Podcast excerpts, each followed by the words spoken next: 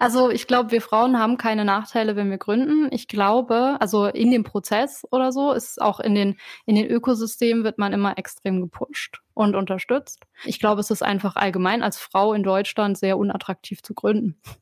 Und dafür gibt es eine Reihe an Gründen und deswegen gibt es so wenig Gründerinnen. Und keiner davon ist, dass es irgendwie an Mut mangeln würde. Hallo und herzlich willkommen bei Female Founders, dem Podcast des Gründungswettbewerb Digitale Innovation. Wir sind Hanna und Christina. Und als Teil des Wettbewerbsteams begleiten wir junge Startups auf dem Weg zum Erfolg. Bei Female Founders sprechen wir mit Gründerinnen, Investorinnen und anderen Gästen aus der Startup-Szene, die unsere Leidenschaft für digitale Innovationen teilen. Es geht um die großen und kleinen Fragen. Was braucht es, um eine geniale Idee in die Tat umzusetzen? Woher kommt das nötige Kleingeld? Oder welche Unterstützungsangebote gibt es da draußen? Aber auch, wie funktioniert das mit dem Scheitern und dem Wiederaufstehen? Und warum braucht es mehr Diversität und Female Entrepreneurship? Kurzum, bei Female Founders hörst du inspirierende Geschichten von denjenigen, die bereits ein erfolgreiches Tech-Startup gegründet haben oder den Weg dorthin ebnen.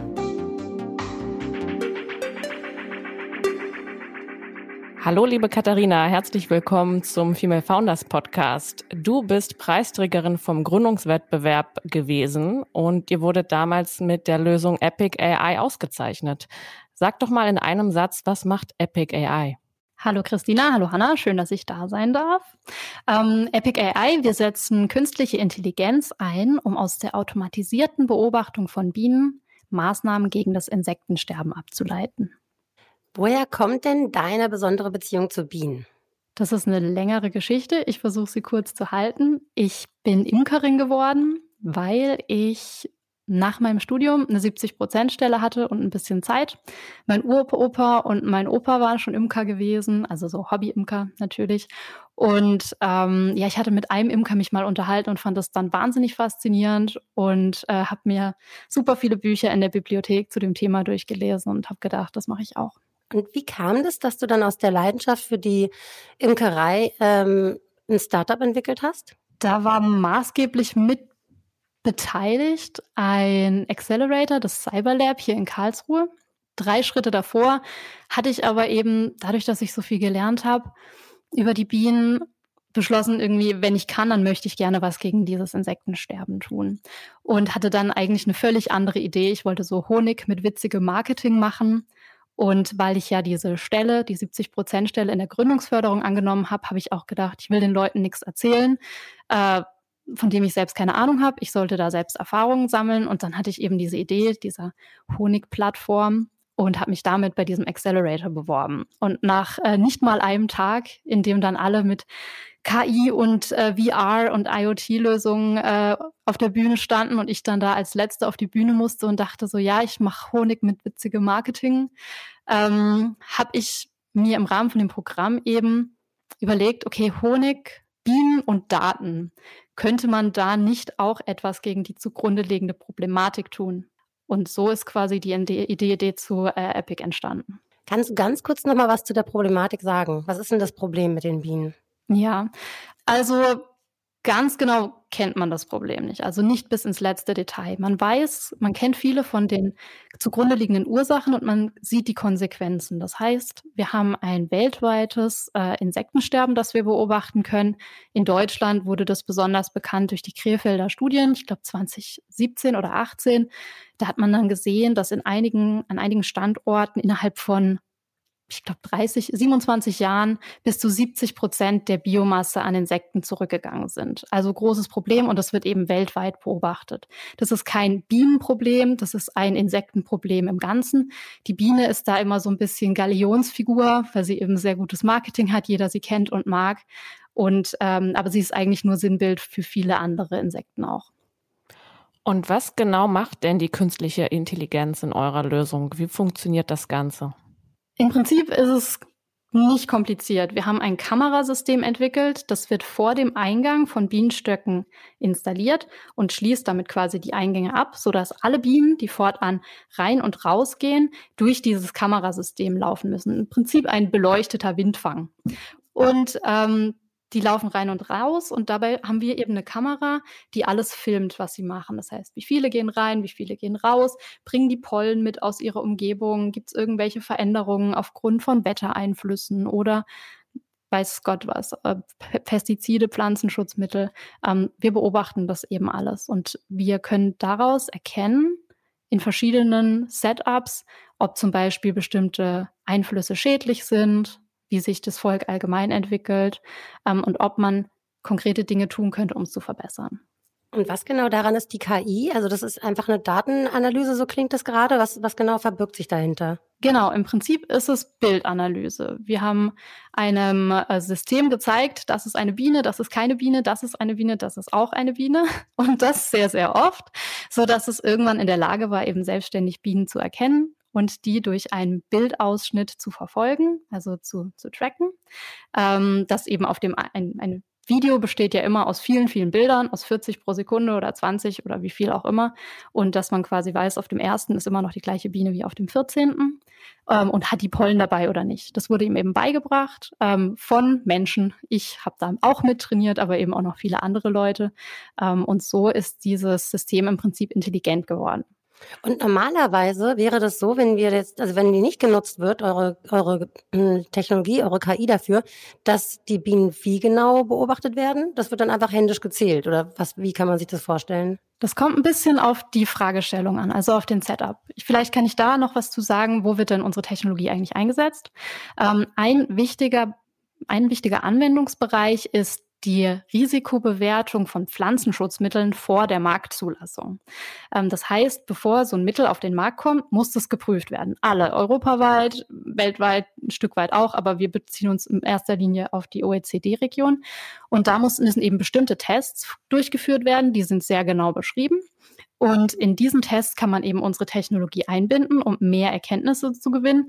Diese Tests jenseits unserer Technologie sind aber absolut manuell. Das heißt, dort wird eben, die Völker werden eben auseinandergenommen regelmäßig und man guckt, wie viele Eier sind da drin, wie viele Larven und wie viele tote Bienen liegen zum Beispiel in einem äh, Quadratmeter großen Kasten vor dem Eingang, weil die von den anderen Bienen rausgetragen worden sind. Viele Dinge kann man eben aber auch nicht erkennen. Also man macht manuelle Beobachtungen, wenn jemand schon mal so ein Bienenvolk sich angeschaut hat, dann weiß er, äh, das sind dann irgendwie, man kann 20 Sekunden, kann man hingucken und versuchen mitzukommen, aber dann hört der Mensch quasi auf.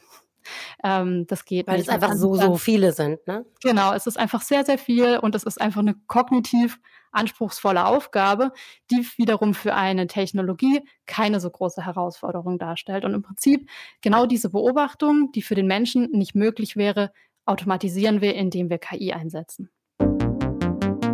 Was ist eigentlich künstliche Intelligenz? Künstliche Intelligenz oder kurz KI, im Englischen auch Artificial Intelligence, ist ein Teilgebiet der Informatik. KI setzt sich mit der Automatisierung von intelligentem Verhalten auseinander und erstellt Computersysteme. Ähm, die KI umfasst also alle möglichen Methoden, die es einem Computer ermöglichen, solche Aufgaben zu lösen, die von einem Menschen schwer gelöst werden können. Klingt alles sehr kompliziert. Wir kennen es aber auch alle aus unserem Alltag, sei es der Sprachassistent in unserem Handy, die selbstfahrenden Staubsaugerroboter oder eben auch die zukünftigen selbstfahrenden Autos. Das heißt, die, die, der, die ursprüngliche Intention, ne, die dich dahin gebracht hat, zu sagen, du möchtest was gegen das Bienensterben machen, da ist es jetzt praktisch in einem Spezialfall der im, im Grunde der Situation, dass da viele Pestizide eingesetzt wird, die eben auch Bienensterben verursachen und du da an dieser Schnittstelle praktisch unterstützt. Dass man testet, dass diese, ne, dass Pestizide weniger Bienensterben auslösen als vielleicht andere, oder? Ja, also im Prinzip der Kern, etwas gegen das Insektensterben zu tun. Und ich sage wirklich absichtlich auch immer Insektensterben, weil es nicht nur um die Bienen eben geht und viele Menschen, wenn sie Biene hören, auch immer nur an die Honigbiene denken. Es in Deutschland aber 560 verschiedene Bienensorten gibt, von denen so die Hälfte auf der roten Liste steht ungefähr, weil man, weil die Anzahl stark äh, abgenommen hat oder man eben auch gar nicht mehr viel über die weiß. Ähm, genau, also die Intention ist immer die gleiche geblieben. Wir haben jetzt verschiedene Anwendungsfälle gefunden, in denen man was gegen die konkreten Ursachen Sachen tun kann. Und wenn man sich den Sachstandbericht vom Bund anguckt, der wird, es wird regelmäßig werden da Informationen veröffentlicht, dann steht da unter anderem drin, dass Pflanzenschutzmittel eben ein wichtiger Faktor sind. Wie gesagt, die werden sehr genau geprüft das heißt auch, es ist jetzt nicht so, ganz, ganz früher habe ich das auch mal gedacht, als ich noch kleiner war oder jünger, da ähm, habe ich gedacht, oh, das sind immer die bösen Konzerne und dann zeigt man mit dem Finger auf die, man kettet sich an irgendwelche Gleise und man sagt, ja, äh, hier nieder mit der Agrarlobby oder sowas. Aber im Prinzip machen die eben, was sie können aktuell und ähm, nach den gängigen Methoden. Und um jetzt etwas, um nicht nur zu klagen, sondern eine Lösung anbieten zu können, haben wir jetzt in dem Fall ein Techn eine Technologie entwickelt, mit der man eben besser testen kann, als das bisher möglich ist. Und so eben bieten einen größeren Möglichkeitsraum, um die Risiken zu vermindern. Du hast das ja gerade schon kurz angesprochen, Katharina. Ihr bewegt euch in dem Markt für Pflanzenschutzmittel. Du sagtest, das sind die großen Konzerne, die das letztendlich entwickeln und auch die Zulassung erhalten müssen. Aber wie sieht denn der Markt konkret aus? Kannst du vielleicht noch mal darauf eingehen? Was sind jetzt auch äh, die Behörden, die das dann auch zulassen? Ja, also ich würde gerne noch zwei Sachen ergänzen. Wir sind nämlich nicht nur in dem einen Markt tätig, auch wenn das ein großer Teil ist von dem, was wir tun. Was wir inzwischen auch machen, ist im Bereich Saatgut unsere Technologie einsetzen, wenn es darum geht, wie kann man auf natürliche Art und Weise die Bestäubung durch ähm, Bienen und Co., also Hummeln, Schwebfliegen, was auch immer, erhöhen, sodass eben da die Erträge steigen. Das ist ein Be äh, Bereich, in dem wir noch tätig sind. Und der dritte ist ein bisschen geht in Richtung Lebensraumbewertung, also Habitate. Das heißt, wenn man jetzt diesen besagten Sachstandsbericht anguckt, dann steht da drin, ein Problem ist eben Pflanzenschutz, aber im Prinzip ein, ein weiteres ist der quantitative und qualitative Rückgang von Lebensräumen. Das heißt, vieles wird zugebaut, es wird eben durch äh, landwirtschaftliche starke Nutzung ähm, die Qualität, also einfach gibt es weniger Vielfalt und weniger durchgehendes Angebot, nimmt der Mensch eben massiv Einfluss auf dieses gesamte Ökosystem. Und wir setzen die Technologie eben auch ein, um zu gucken, indem wir das Bienenvolk wieder als Sensor einsetzen und als Indikator quasi, wie gut eignet sich dieser Lebensraum als Lebensraum für Bestäuber weil eben ein durchgehendes Nahrungsangebot da ist, weil eine vielfältige, ein vielfältiges Pflanzenangebot da ist, so dass das ganze Jahr über vielfältige Nahrung zur Verfügung steht, ein Stück weit auch Nistmöglichkeiten und so. Also das sind im Prinzip die drei Bereiche, Pflanzenschutz, Saatgut und Lebensraumbewertung. Und drittes, das ist jetzt nicht nur im Bereich der Agrar, sondern eben auch im Prinzip so ähm, Smart Cities, kann man einen Standort, konkret eine Stadt oder auch seinen Firmenstandort insektenfreundlicher gestalten. So, das wollte ich nur noch, nur noch dazu sagen, aber ich glaube, deine Frage hatte sich speziell auf den Pflanzenschutzmittelmarkt bezogen. Und Katharina, du bist ja studierte Wirtschaftswissenschaftlerin und beschäftigst dich täglich mit technischen oder auch biologischen Fragen zur Verhinderung des Bienensterbens, aber auch äh, Regularien bei Pflanzenschutzmitteln. Was musstest du denn tun, um dir das ganze Know-how anzueignen? Was die Biene angeht, also die biologischen Fragestellungen, habe ich sehr, sehr viel gelernt, bevor wir tatsächlich gegründet haben. Das hat ja, also dieses Wissen mir anzueignen, hat ja zu der eigentlichen Gründung geführt. Da war ich unfassbar viel in Bibliotheken und habe mich eben eingelesen. Ich bin mit Sicherheit nicht die Expertin so. Ich habe vieles mir angeeignet, aber da gibt es richtige Koryphäen auch auf dem Gebiet. Ähm, das Tolle ist, dass man ja inzwischen mit denen zusammenarbeiten darf. Dieses Jahr haben wir auf der Tagung der Deutschen Bieneninstitute, wo so alles, was Rang und Namen hat, ähm, hinkommt, haben wir als einzige präsentieren dürfen, die jetzt kein Bieneninstitut oder sowas sind. Ich durfte da auch auf der Bühne stehen und, glaube ich, den zweiten oder dritten Vortrag halten. Das war ziemlich cool. Ähm, genau, aber also man, man kann sich super viele Sachen einfach anlernen. Und was so die regulatorischen Sachen angeht, da kommt man auch rein. Also diesen Teil mit dem Pflanzenschutz, den habe ich früher überhaupt nicht als Möglichkeit eigentlich gesehen. Also, dass wir in diesen Markt gehen können, bis ich dann irgendwann mal angerufen worden bin von jemandem, der gesagt hat, wow, äh, eure Technologie könnte in meinem Bereich eigentlich voll den Mehrwert bringen.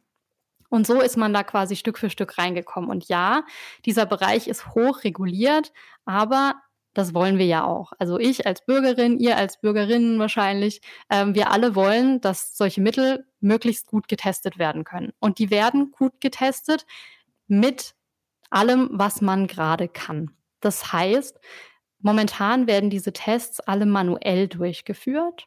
Das heißt, ähm, ich glaube, ich äh, beschreibe vielleicht mal so ein Setup von so einer Pflanzenschutzmittelstudie. Häufig ist es so, man nimmt dann irgendwie fünf Völker, die einer Substanz ausgesetzt werden und fünf als Kontrollgruppe und dann vergleicht man bestimmte Parameter. Man guckt zum Beispiel, wie entwickelt sich die Brut, legt die Königin viele Eier oder nicht, gibt es Larven in dem Volk, ähm, wie viele tote Bienen liegen in einem Kasten von einem Quadratmeter vor dem Volk. Und dann guckt man noch so 20 Sekunden hin, gibt es irgendwelche Verhaltensauffälligkeiten. Das ist eben das, was so ein Mensch machen kann. Und dieser Bereich ist einfach absolut undigital, so undigital, wie er eigentlich nur sein kann. Auch alles muss mit Papier passieren, weil es da bestimmte gute Laborpraxisstandards gibt. Und nach diesem Maßstab ist es so sicher, wie es nur sein kann. Und woran wir jetzt eben arbeiten, ist das zu erweitern, damit es sicherer werden kann. Und dafür bauen wir diese Technologie. Und es gibt zum Beispiel Richtlinien, die EFSA, da gibt es eine EFSA-Guidance, nennt sich die, also von der European Food Safety Authority, die Europäische Lebensmittelsicherheitsbehörde, die hat Grenzwerte festgelegt, die hat auch ganz genau festgelegt, wie diese Setups sein müssen, wie viele Völker, wie darf das Wetter sein und so weiter, wie lange muss das dauern. Und die hat dann auch gesagt, es gibt Grenzwerte. Zum Beispiel 10 Prozent. Wenn der Einfluss auf ein Volk 10 Prozent ist, das heißt, es wird 10 Prozent kleiner, dann ist es noch vernachlässigbar, dieser Effekt. Drunter und drüber ist er dann klein und dann gibt es wieder andere Grenzwerte. Der Witz an der Sache ist, dass genau das zum Beispiel noch gar nicht getestet werden kann. Keiner kann es überprüfen. Das heißt, es ist schon eine verpflichtende Richtlinie, mehr oder weniger verpflichtend.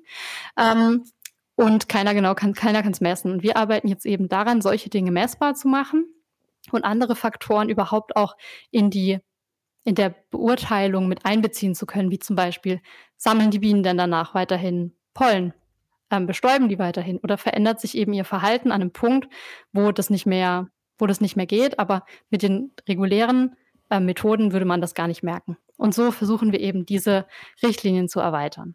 Tatsächlich sind wir auch schon mal äh, befragt worden von der EFSA-Gruppe, die jetzt mit der Neuauflage von eben diesen Richtlinien betraut wurde von der EU-Kommission, weil man auch gemerkt hat, auch aufgrund von öffentlichem Druck, es muss eigentlich mehr passieren. Das ist jetzt leider schon seit boah, ich weiß nicht, über einem Jahr auf jeden Fall überfällig, weil eben genau nicht klar ist, was kann eigentlich gefordert werden, weil eben so vieles nicht gescheit gemessen werden kann.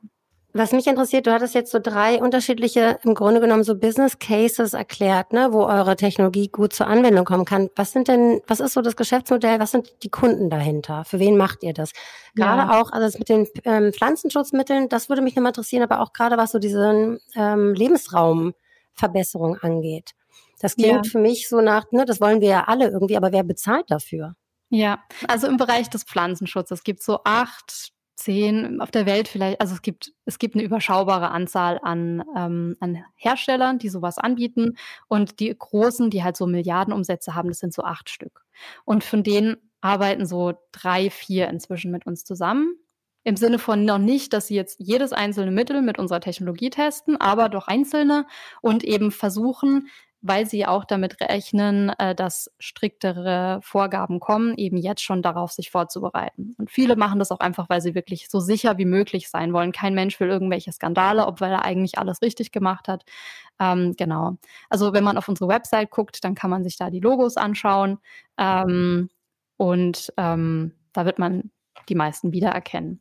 Ähm, Im Bereich Saatgut ist es ähnlich. Da gibt es auch große äh, weltweit agierende Unternehmen, mit denen wir da zusammenarbeiten. Auch hier äh, sei auf die Website verwiesen. Und im Bereich der Lebensräume, das ist quasi noch was relativ Neues. Das heißt, es ist eine ziemlich bunter Mix an Unternehmen, die das interessiert, von einem Unternehmen, das eben seinen eigenen Firmensitz umgestaltet oder bestäuberfreundlicher werden möchte. Wir haben jetzt zum Beispiel irgendwie Vodafone mit dabei, die darf ich mit Sicherheit nennen. Oder auch Menschen, die neu bauen. Also Menschen, die wirklich ganze Quartiere entwickeln, große Immobilienbesitzer oder ähm, ja, Unternehmen, die dann eben ganze Quartiere umgestalten und eben gucken wollen, dass die Biodiversität, die dort ist, nach dieser Maßnahme höher ist als davor. Da gibt es deutschlandweit momentan noch keine Richtlinien für. Richtlinien sind eigentlich auch was Tolles, wenn man eine Verbesserung erzielen möchte. In dem im UK, also in, in Großbritannien, gibt es da schon eine für. Das ist zum Beispiel so, wenn man neu baut, muss man einen zehnprozentigen Biodiversitätszugewinn nachweisen können.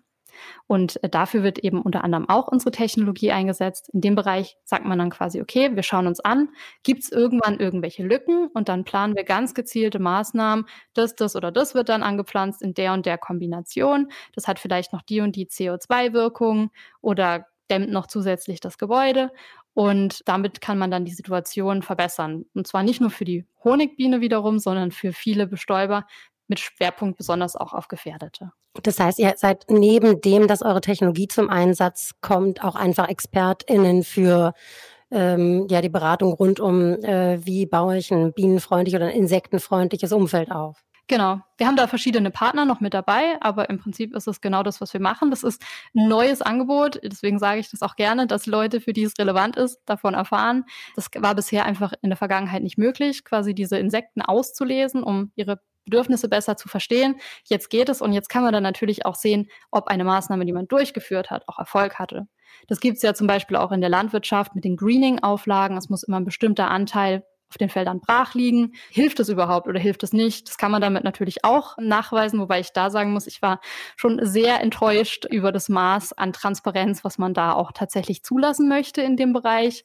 Alle sagen, ja, man muss was machen und das und das und das wird gemacht, aber ob es tatsächlich wirkt, steht auf einem anderen Blatt geschrieben und da möchte man offenbar auch gar nicht immer so viel Transparenz haben. Aber es ist eine tolle Initiative, dass ihr auch große Unternehmen berät, jetzt auch in die Zukunft wie man Stadtquartiere nachhaltiger, biodiverser aufstellen kann. Und wie bist du denn dann zu deinem Team gekommen? Wie bist du vorgegangen? Also du hattest deine Idee, die dir in dir gewachsen ist. Und wen hast du dann davon überzeugt, mit dir gemeinsam das Startup auf die Beine zu stellen? Ich habe in einer Nacht nachts um halb zwei oder so habe ich, glaube ich, dem Tissi geschrieben. Den kannte ich schon von, äh, es war ein, Kumpel von meinem, äh, von einem Kommiliton von mir, sein Mitbewohner. Und ich wusste, der kann alles Mögliche bauen. Der hat damals, das ist jetzt ja schon echt damals, als er das gemacht hat, irgendwie vor zehn Jahren schon ein, ein, Auto auf Elektro umgerüstet und das hatte schon eine Reichweite, die war viel weiter als jetzt irgendwas, was damals ansatzweise auf dem Markt war. Irgendwelche Windräder hat er gebaut. Der sammelt CNC-Fräsen und so. Ich habe ihm einfach nachts geschrieben, so, hey Tissy, äh, die und die Idee habe ich. Ähm, was denkst du denn? Könnte man das bauen? Und äh, da hat er gesagt, ja, gut, ja, doch, warum nicht? Kann man sich vorstellen. nächsten Tag haben wir uns auf einem Kaffee getroffen und dann war er im Prinzip am Start. Und äh, damals, nachdem wir im, im Fab Lab hier unseren ersten Prototypen gebaut haben, hat er gesagt, ja, ja, so zwei Monate oder so und dann ist das Ding fertig. ist jetzt so dreieinhalb Jahre später. Äh, die zigste Iteration, fertig ist immer, ist fertig ist eigentlich nie. Ähm, aber ja, genau, so bin ich zu ihm gekommen.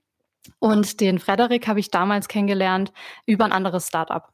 Da habe ich mich auch quasi mit ihm zusammengetan. Wir haben uns ausgetauscht und dann war er dabei.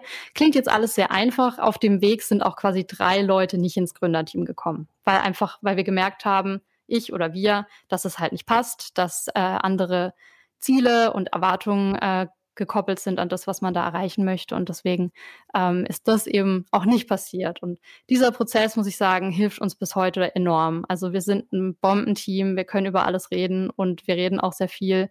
Und wir haben schon sehr, sehr viele Sachen durchgestanden, die man nicht mit jedem durchstehen würde, glaube ich. Und was ist das, was euch verbindet? Also was braucht es, um ähm, bei euch im Team praktisch ja Bestand zu haben? Oder da was was ist das, was dich daran so begeistert? Ich glaube, was alle unsere Leute hier verbindet, auch die Mitarbeiter, ist der Wunsch, die eigenen Fähigkeiten für etwas einzusetzen, das wirklich einen positiven Unterschied in der Welt macht. Und zwar, also im Spezifischen natürlich irgendwie die Natur besser zu verstehen, um damit die Basis für bessere Entscheidungen bei den Leuten zu geben, die wirklich einen Unterschied machen können. Das verbindet uns und wenn man es jetzt noch mal ein bisschen weiter runterbrechen wollte, sind viele von uns einfach irgendwie halt Bastler. Auch in der BWL kann man irgendwie Bastler sein. Leute, die selber Sachen ausprobiert haben. Das ist eigentlich so auch das Haupteinstellungskriterium, glaube ich. Wir haben ja sehr viele Leute, die jung sind oder auch noch Studierende.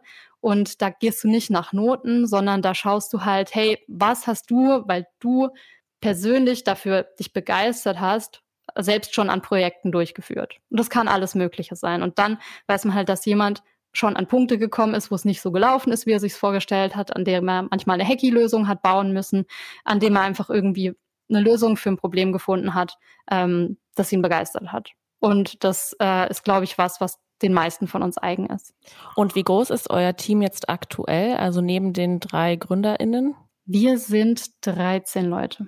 Und auch alle am Standort Karlsruhe. Also zehn GründerInnen und, äh, und nochmal zehn. Äh, und nicht alle aus Karlsruhe, nee, äh, wir haben einen Kollegen, der sitzt in München zum Beispiel, der kommt dann einmal im Monat vorbei. Ich habe eine Siebener WG, da ist immer auch ein Zimmer frei. der bleibt dann immer bei uns. Ähm, und äh, wir haben auch noch andere Leute. Eine Studentin gerade, die ist aus Heidelberg, die kommt dann einmal die Woche. Aber also Fokus ganz klar auf Karlsruhe, ähm, aber das ist jetzt nicht kein klares irgendwie Kriterium. Man muss ab und zu mal hier sein. Ich fand es ganz interessant, was du gerade meintest, dass ihr auch beim, beim Recruiting sozusagen auf ja gar nicht auf so den klassischen Lebenslauf schaut, sondern eher auf die Ambition oder die Motivation von den Leuten. Ja, ist das, habe ich das richtig äh, rausgehört? Ja, also Lebenslauf interessiert mich nicht. Also klar, äh, hier und da kann dir der Lebenslauf schon zeigen, was die Person halt schon gemacht hat.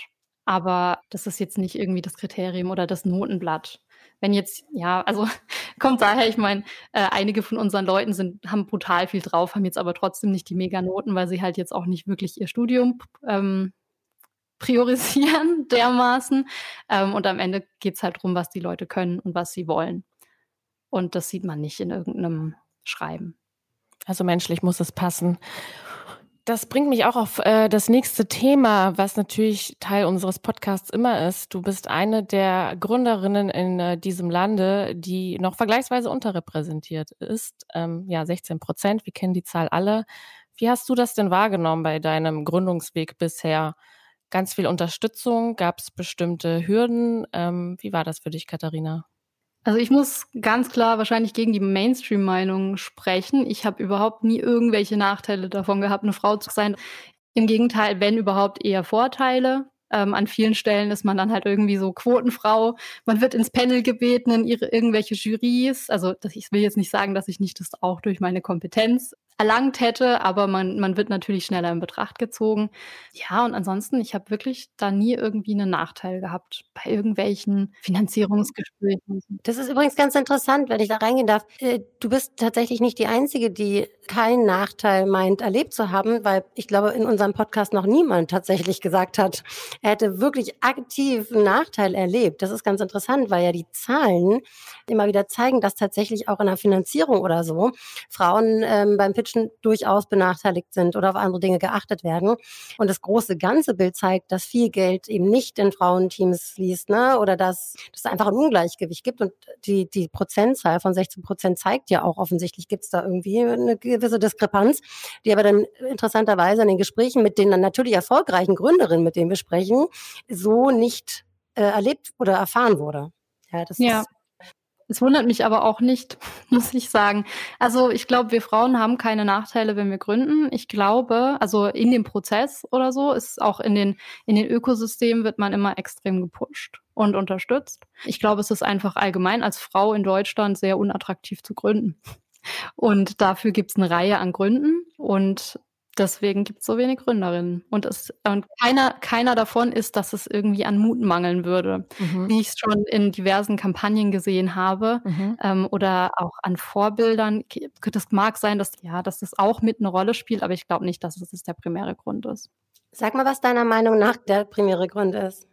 Ja, also ich glaube, Bildung hat viel damit zu tun, also die Ausbildung, die wir genießen. Ähm, die, der Charakter der Tech-Branche hat viel damit zu tun, auch die ja, in gewisser Weise die Rentenaussichten und so die Möglichkeit, das Ganze zu kombinieren mit anderen Zielen, die man vielleicht noch in seinem Leben hat. Also das sind jetzt vier Punkte. Also Nummer eins, Bildung. Also ich habe damals äh, eine mittlere Reife gemacht, bevor ich mein Abi gemacht habe, aber auch ein ganz normales, äh, normales deutsches Abi halt. Ich habe in meiner Ausbildung Kochen gelernt, Coden kaum. Irgendwann mal in der 13 oder so hatten wir einen ein Lehrer, der das so nebenbei noch gemacht hat. Dann hat man mal eine Website gebaut. Also ich glaube, es fehlt an vielen Stellen an dem Grund, an der Grundausbildung, überhaupt auch ein Verständnis dafür zu bekommen oder eine, eine Begeisterung dafür entwickeln zu können. Da wäre dann nur die Frage, natürlich betrifft das an der Stelle ja die Jungs genauso wie die Mädchen. Ne? Also die, die, sagen wir mal, durchaus Defizite, die es gibt in digitaler Bildung, die wir haben, das wird ja auch breit diskutiert, betrifft ja eigentlich beide Geschlechter. Das ist richtig, ja. Ähm, Wenn es ein Angebot gibt, wird es, glaube ich, auch von den Männern tatsächlich mehr genutzt als von den Frauen. Ich wollte damals auch als einzige irgendwie Technik gehen, die anderen nicht. Der zweite Teil, den ich sehe daneben und der baut eben darauf auf, ist eben die Möglichkeit für Impact.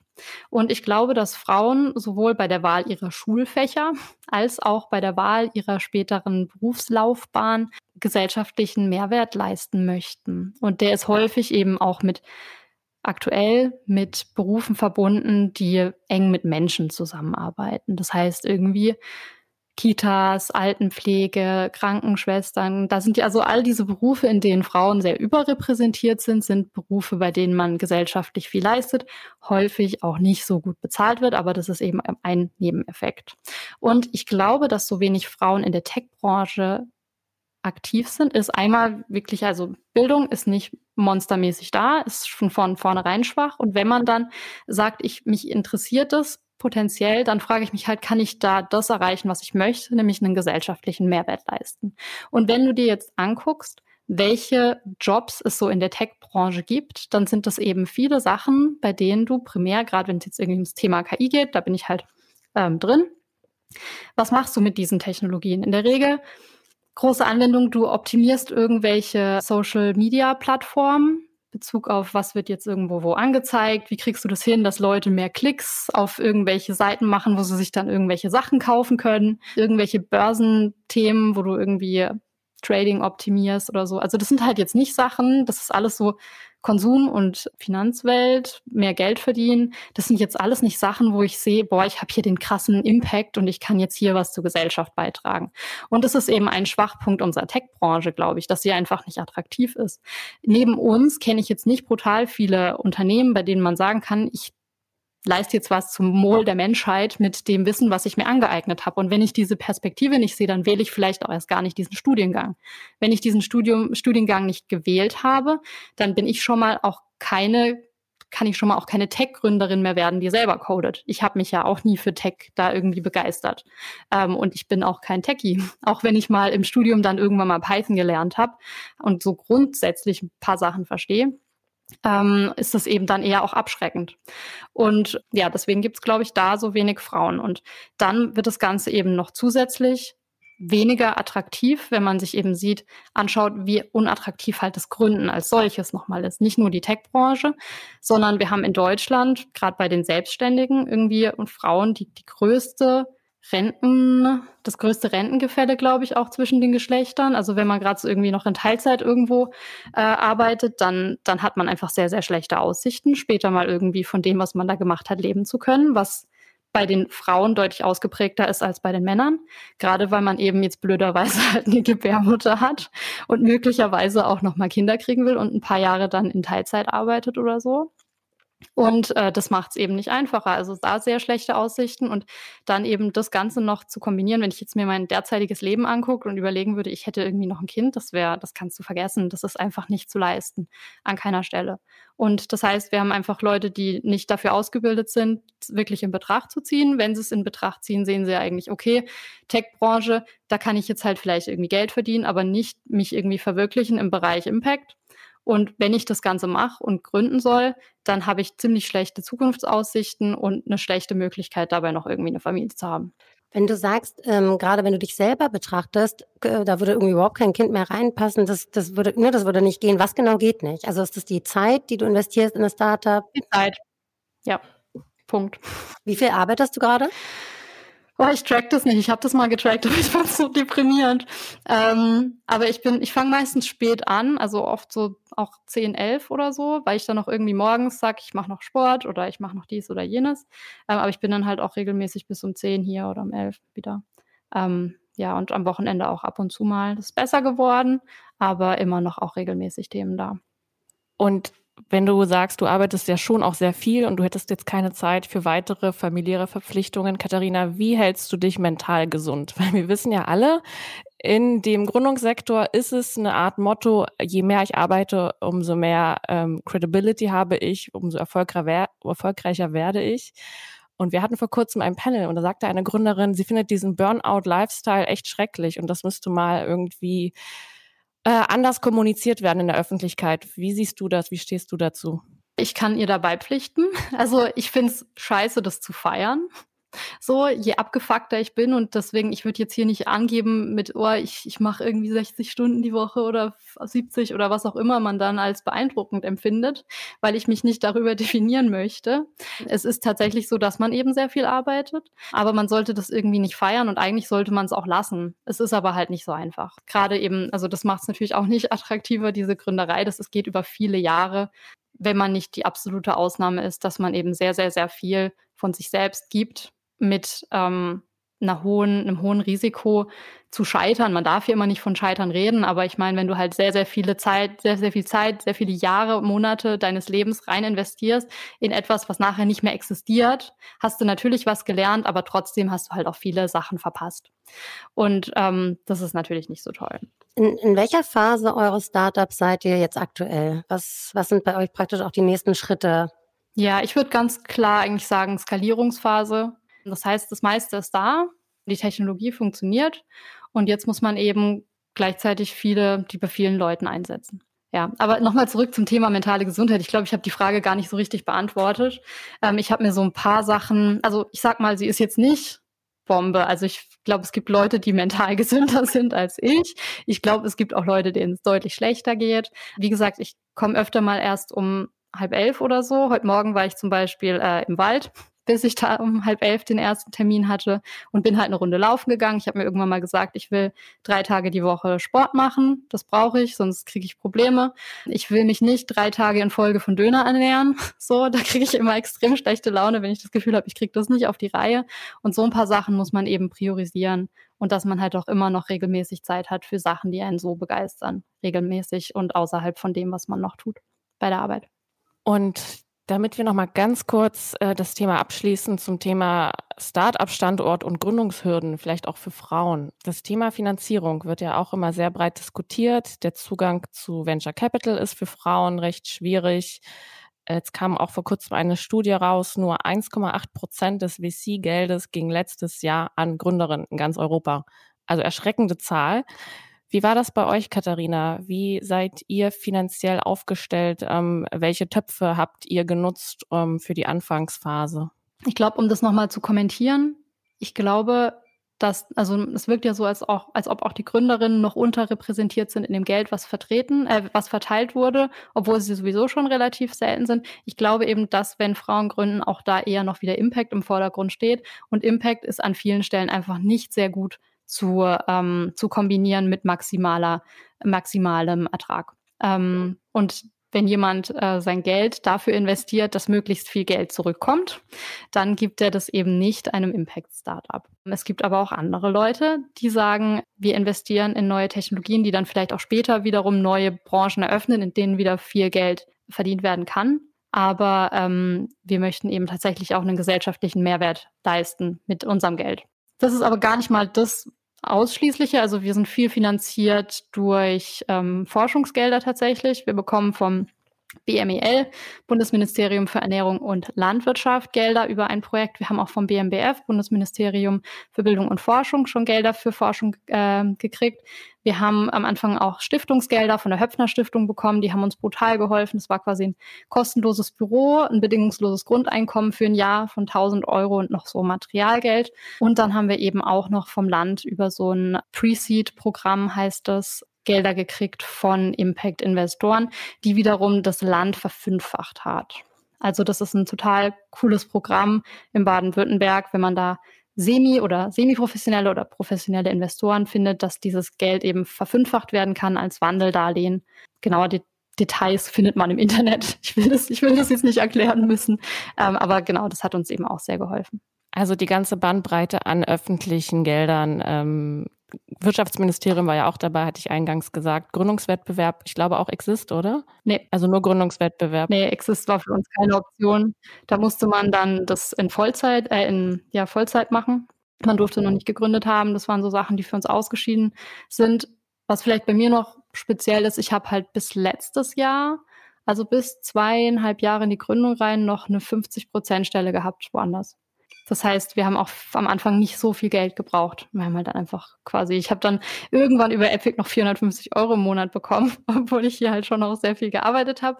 Aber ähm, genau, also das hat halt erst später angefangen, dass ich wirklich hier mehr oder weniger 100 Prozent bin. Tatsächlich habe ich immer noch diese 10 Prozent in der Gründungsförderung, wo ich dann halt das Wissen, was ich jetzt erworben habe, auch an andere weitergeben kann. Und das ist mir so wichtig und das würde ich so oder so machen, dass ich diesen Teil eben behalten habe. Das ist ja auch total klasse, ja, wenn man seine eigene Gründungserfahrung tatsächlich teilen und äh, ja, teilen kann und andere dabei noch unterstützen kann auf dem eigenen Weg der Gründung. Jetzt hat ja die das ähm, Bundesministerium für Wirtschaft und Klimaschutz auch einen Entwurf vorgelegt für eine Start-up-Strategie. Und da geht es ja auch zum Beispiel darum, bessere Rahmenbedingungen für Finanzierung und dergleichen zu schaffen. Wenn du dir was wünschen könntest, was würdest du dir denn wünschen an besseren Rahmenbedingungen? Ähm, Vielleicht auch gerade noch mal so im Hinblick auf, was, ähm, was es braucht, um Frauen dann noch mal mehr zu unterstützen auf ihrem Weg in die Gründung.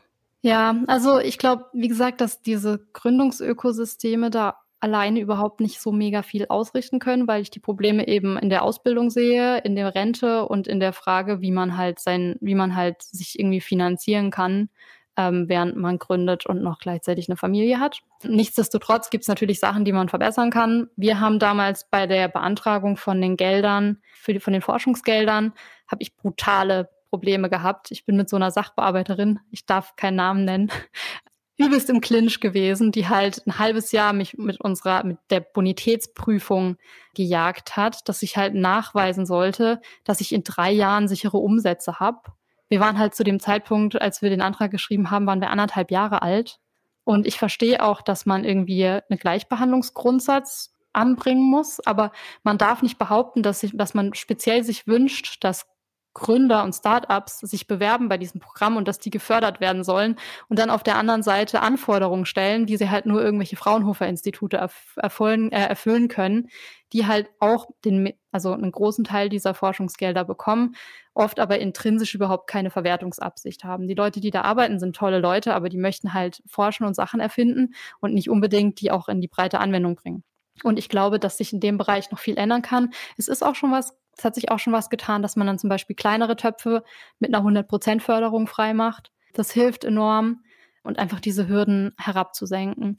Was auch ein tolle, eine tolle Kombo ist, ist, glaube ich, die äh, Zusammenarbeit von und von Startups mit Forschungseinrichtungen. Wir arbeiten zum Beispiel hier eng mit dem FZI zusammen, Forschungszentrum Informatik. Die sitzen tatsächlich neben uns und ähm, wir haben diesen einen Antrag auch zusammengestellt und die haben halt die Kompetenz in der Abrechnung und diesen ganzen Sachen, können uns da an vielen Stellen haben die uns sehr geholfen mit, wie muss man was formulieren.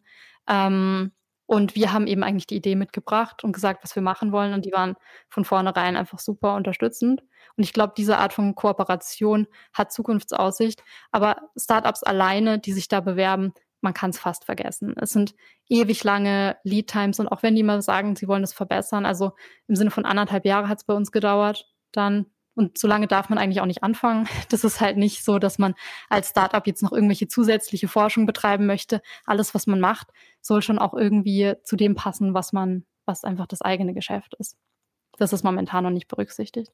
Und wenn du jetzt mal so einen Blick in die Zukunft wirfst ähm, und ein bisschen äh, auch, auch ein bisschen träumen dürf, dürftest, wo würdest du dich mit deinem Startup oder mit eurem Startup in fünf Jahren sehen? Ihr wärt dann der Partner für, für wen und für was? Also wenn ich träumen dürfte, dann hätten wir unser Ziel schon vorher erreicht.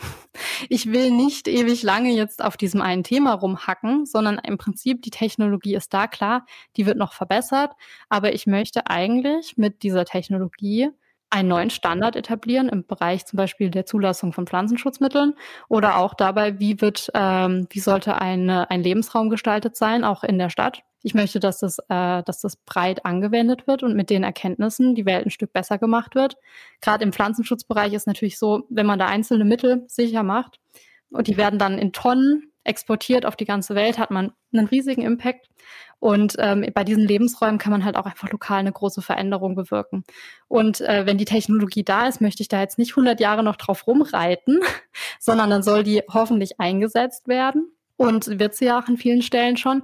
Und dann würde ich mich eigentlich gerne auch dem nächsten Thema widmen, wenn ich das so sagen darf. Ähm, es gibt genug äh, gesellschaftliche Probleme, mit denen man, die man mit einem Ansatz wie unserem, glaube ich, angehen könnte. Das heißt, wir fangen erstmal an, auch über Forschungsgeldern eine Technologie zu bauen, die eigentlich dringend erforderlich ist, die aber sonst keiner baut und bauen halt parallel ein Geschäftsmodell dazu, das halt vielleicht nicht das allerlukrativste ist, also nicht Facebook-Style, der Hockeystick und wir gehen übelst durch die Decke und werden alle Millionäre, aber etwas, das sich selbst trägt. Suffizienz, das ist auch Nachhaltigkeit, das einfach Mitarbeiter gut bezahlt und die Leute können ihr Leben leben und äh, es macht eine Verbesserung auf der Welt. Und ja, und dann gucken wir uns nach dem nächsten Thema um. Ich hätte schon ein paar Ideen. Wenn ich das richtig höre, ist das Gründungsgehen zumindest so in dir verwurzelt, dass du auch nach, sollte es eine Nach-Ära geben, nach Epic AI, wieder in die Gründung gehen würdest? Ich kann es mir auf jeden Fall vorstellen. Es ist, es müsste, das wäre dann eine andere, es wäre eine andere Art von, von Gründung. Also das heißt andere Art, aber es müsste halt irgendwie mehr, mehr Platz noch lassen für Privatleben. Auf jeden Fall. Ich hoffe auch, dass wir mit Epic daran arbeiten, wir auch, äh, auch an diesen Punkt kommen. Er ist immer mal wieder da, dann gibt's wieder Phasen, gerade wie jetzt, so Studienphase, wo man nachts bis um halb sechs auf dem Feld steht und irgendwie guckt, dass man da Internet hinbekommt. Internet auf deutschen Feldern ist nämlich auch nicht so der Hit. Ähm, aber auch da finden wir dann Lösungen für und dass das halt sukzessive auch besser wird. Und ja, es gibt wirklich genug Probleme und es gibt so krasse Fortschritte bei der Technologie und so viele Technologien werden noch nicht eingesetzt, um die wirklich wichtigen Probleme zu lösen. Und da haben wir jetzt ein bisschen Erfahrung mit. Ich kann mir schon vorstellen, da auch weiterzumachen. Und ich hätte noch eine Frage ähm, zu, zu den Bienen und zu den Insekten. Gibt es denn irgendwas, was wir alle machen könnten? Also ich sehe immer, wenn ich mit dem Auto auf der Straße in Berlin fahre, ähm, irgendwelche kleinen Bienenwiesen, die gepflanzt werden oder eben so Insektenwiesen. Gibt es was, was wir alle machen könnten, um das ein bisschen zu helfen? Ja, mit Sicherheit. Also klar, Blü Blühangebote zu schaffen, wo keine da sind, äh, ist mit Sicherheit cool. Ähm, in Deutschland ist es gerade so, dass wir eine Trachtlücke häufig haben im Bereich ab Juli, August, September. Trachtlücke bedeutet, in dem Zeitraum blüht besonders wenig. Wenn man jetzt mal so äh, die letzten zwei Monate sich angeguckt hat, ist ja die Natur explodiert, alles hat geblüht, die Obstblüte, alle möglichen Pflanzen waren da, es war wunderschön. Und schon jetzt, eigentlich jetzt Ende Juni, Anfang Juli, lässt es massiv nach. Und das ist eben in Deutschland diese Trachtlücke und man kann eben Sachen anpflanzen, die explizit in dem Zeitraum auch blühen. Und das können verschiedene Sachen sein. Man kann das, man kann das googeln, was weiß ich. Von, ich bin großer Fan von äh, Fassadenbegrünung. Wilder Wein zum Beispiel funktioniert immer sehr gut oder Klimatis. Damit kann man tatsächlich auch irgendwie Fassaden verändern, die dann schöner aussehen, einfach auch für das Auge und wiederum Klimaeffekte haben ja, also ich glaube, solche Sachen kann man tun, wenn man irgendwo äh, hässliche graue Wände sieht, dann kann man schauen, dass man da was hochzieht. Und man kann sich natürlich weiter dafür einsetzen, dass äh, Bestäuber geschützt werden sollen, sowohl in der Landwirtschaft als auch in der Stadt und äh, bei der Zulassung. Das sind gute Tipps. Das äh, werde ich mir auf jeden Fall merken. Und ich habe auch gehört, man soll kleine Schälchen mit Wasser, gerade jetzt in dieser Dürreperiode, einfach irgendwo hinstellen, damit die Bienen auch trinken können und die Hummeln. Ja, das ist, das ist kein Schaden. Wasser braucht jeder. Ähm, auch hier wieder sind es nicht nur die Bienen, sondern alles Mögliche auch, äh, alles Mögliche andere. Aber ja, wenn es gerade sehr trocken ist und sehr heiß, dann, dann hilft es enorm.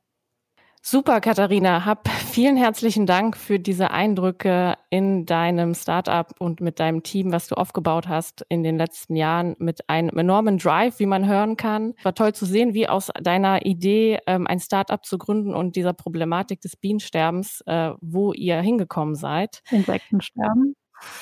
Deswegen hab vielen herzlichen Dank. Viel Erfolg und äh, ja, wir beobachten deine Reise weiterhin und schauen, wie es äh, weitergeht mit Epic AI. Ich danke euch vielmals, es hat mir sehr viel Spaß gemacht. Vielen Dank. Ciao. Tschüss. Ciao. Dir hat die neue Episode von Female Founders gefallen? Dann abonniere und bewerte uns auf Apple Podcasts oder Spotify und hilf somit, diesen Podcast noch bekannter zu machen. Und wenn du Feedback oder Themenvorschläge hast, dann schreib uns gerne an podcast at femalefounders.digital. Wir freuen uns auf deine Nachricht.